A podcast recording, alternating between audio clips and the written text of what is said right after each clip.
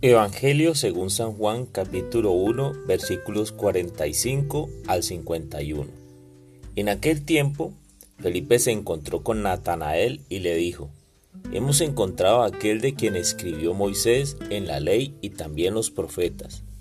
Es Jesús de Nazaret, el hijo de, Dios, de José. Natanael replicó, ¿acaso puede salir de Nazaret algo bueno? Felipe le contestó, ven y lo verás. Cuando Jesús vio que Natanael se acercaba, dijo, Este es un verdadero israelita en el que no hay doblez. Natanael le preguntó, ¿De dónde me conoces? Jesús le respondió, Antes de que Felipe te llamara, te vi cuando estabas debajo de la higuera. Respondió Natanael, Maestro, tú eres el Hijo de Dios, tú eres el Rey de Israel.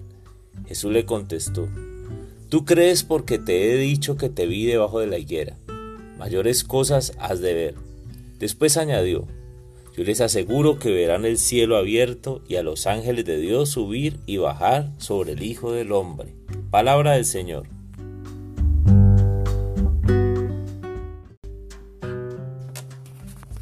Hola mis amigos. Hoy tenemos tres personajes en el Evangelio, Felipe, Natanael y Jesús de Nazaret. Felipe habla a Natanael de Jesús. Él asegura haber encontrado la persona de quien habla Moisés y los profetas.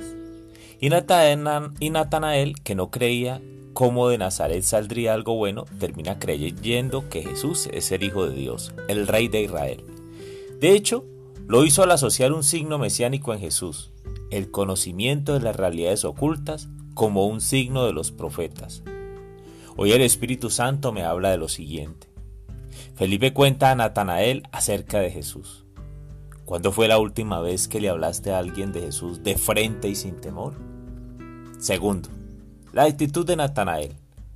Juzgó a Jesús por ser de Nazaret.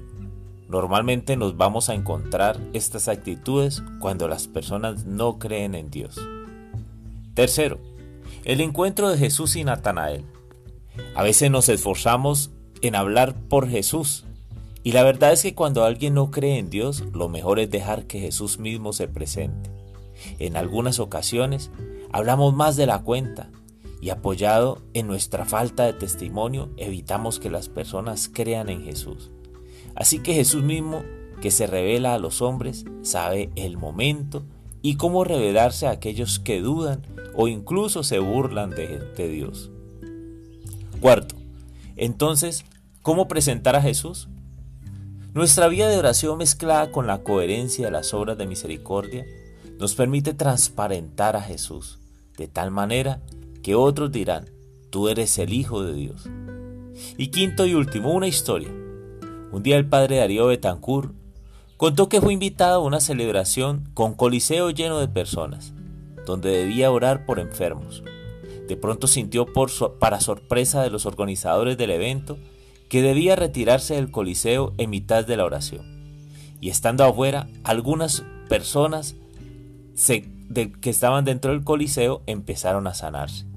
De esta manera, no fue el hombre el que obraba, no era el hombre el que había que darle la gloria, sino al mismo Jesús misericordioso que estaba haciendo la obra de sanidad en las personas.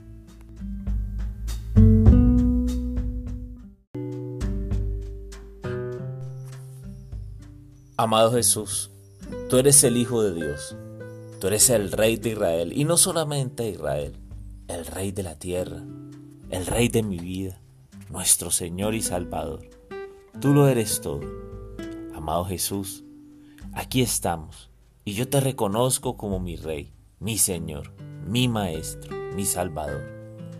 Y hoy te pido, Señor, por aquellos que no creen en ti, por aquellos que dudan de ti, de que tú eres real, de que tú, Señor, eres realmente algo bueno.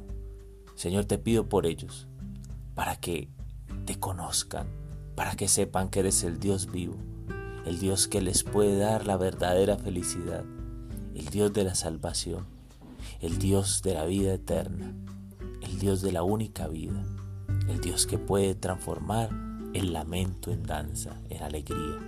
Amado Jesús, escucha nuestras oraciones. Amén.